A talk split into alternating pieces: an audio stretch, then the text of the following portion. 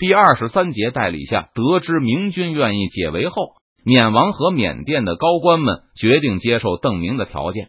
自古以来，城下之盟都不会有什么好条件，而只要局势有变，什么盟约也都是废纸一张。白文选没说错，莽白政权打的算盘就是拖延时间，等消除了东面的隐患，稳定了国内的局势，恢复了军心士气后，莽白自然会提出修改条约。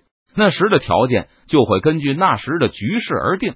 如果局面有利于瓦城方面，那不但不赔款，说不定还会要求明军割让腾冲。正如他的祖先莽应龙、莽应礼一样，缅王从来不会把与明朝的合约放在心上。之前想把已经赏赐给部下的名人交出去不容易，但现在则容易得多。不少高级武士都在丽水一战中阵亡，就算主人幸存。由于瓦城受到围困，武士们在郊外和家乡的庄园也都落入明军之手。只要能收回庄园，这些人也不会舍不得几个奴隶。瓦城的效率很高，停火的一天还没有结束，就陆陆续续开始放人。两天之内，就向明军释放了一千多御林军俘虏。很快，又有一批家眷也被归还。逃出升天的御林军到达明军营地后，先是抱头痛哭，然后就义愤填膺的要求巩昌王和保国公攻入瓦城，把莽白千刀万剐。莽白肯定出了什么事，不然他不会这么痛快。邓明觉得缅甸方面的反应实在太过迅速，难道是缅南发生了叛乱？不过不管缅甸有什么内患，邓明暂时都利用不上了。白文选急着返回云南。现在只是为了配合邓明演戏，以便把赔偿拿到手，所以御林军的要求不可能得到满足。邓明把御林军的军官叫到他的营帐前：“如果你们是我的手下，我会把你们统统送去问罪。你们竟然不经抵抗就向敌人放下了武器。不过你们不是我的部下，而是天子亲兵，我没有权利管束你们。当然，我也没有义务给你们发粮饷，除非你们肯接受训练。”御林军的将领和高级军官暂时都不会获得释放。邓明打算把这批人以及随后获释的御林军官兵都送去庞高那里，作为明军在缅甸的占领军。在莽白付清赔偿前，我们要持续的占领缅北。我腾不出太多的人手。如果你们愿意参加训练，证明你们有能力和莽白作战，我就会在皇上回来以前拨给你们军饷和装备。御林军都欣然接受了这个任务，他们一个个都把莽白恨之入骨。不过，他们对军饷和装备还有些疑问。装备很好办，这次我在缅甸缴获了很多装备，两三千占领军富富有余。教官，我会从我的手下精选一批。而军饷吗？我的想法是这样：莽白答应赔偿大明的军费，不算利息，总计二百五十万两黄金，其中四成是我的。剩下的是晋王和庆阳王的，晋王和庆阳王的那份都不能动，但属于我的这四成，我只要一半。剩下的就是占领军的军费，我会派人来监督账本，不允许贪污克扣。军饷如何确定和发放，都要按我的规矩来。当然，军官待遇肯定会比士兵好，而且这两成的赔偿都会花在你们身上，谁也拿不走。邓明只有一个附加条件。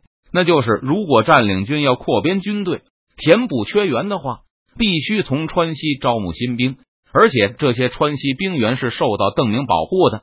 占领军军官不得拿他们当做奴隶看待，而且要允许他们退役。这个条件，御林军并没有当做一回事，只当是邓明以这个名义安插一些他的人，多分一杯羹而已。既然是邓明的人，那当然不能当做奴隶看待。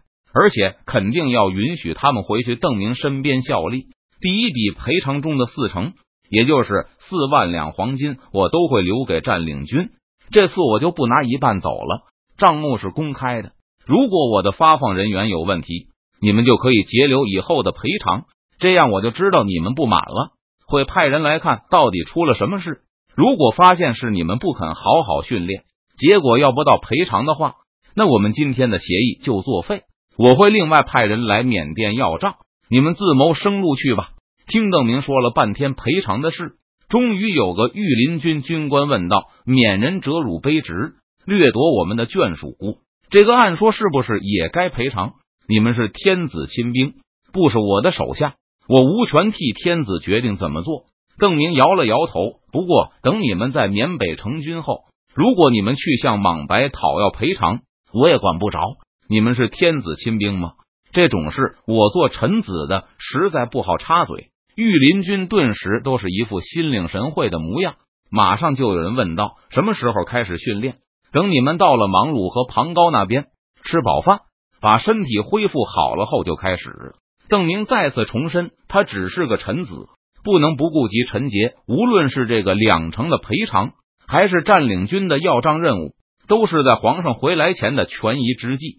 等皇上回来后，你们还是御林军，我另外派人来要账。杨在这个人，邓明有些不知道该如何处理。内阁是皇上的参谋，现在皇上都还在缅人手里。这个阁老的权力就变得十分可疑。最后，邓明决定把杨再送去庞高那边，和御林军干差不多的工作，就是向莽白索要赔偿，然后运回国内。杨阁老，我和巩昌王、狄将军商量了一下，要账运输肯定需要一个衙门，我们都同意把要到的赔偿金提出百分之二来，作为给杨阁老的衙门经费。剩下的昆明五城、建昌一城。我和占领军都是二乘五。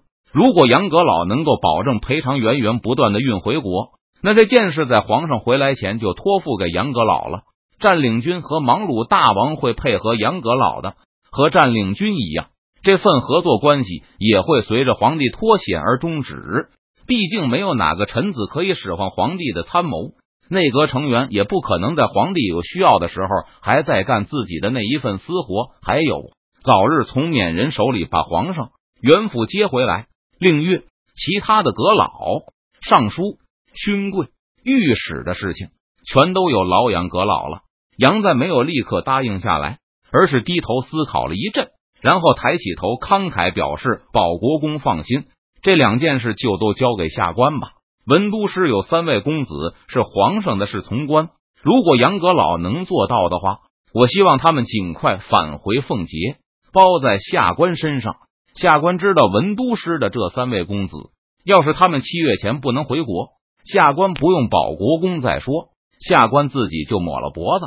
杨再向邓明保证，耍心眼的本事，缅人绝不是他对手。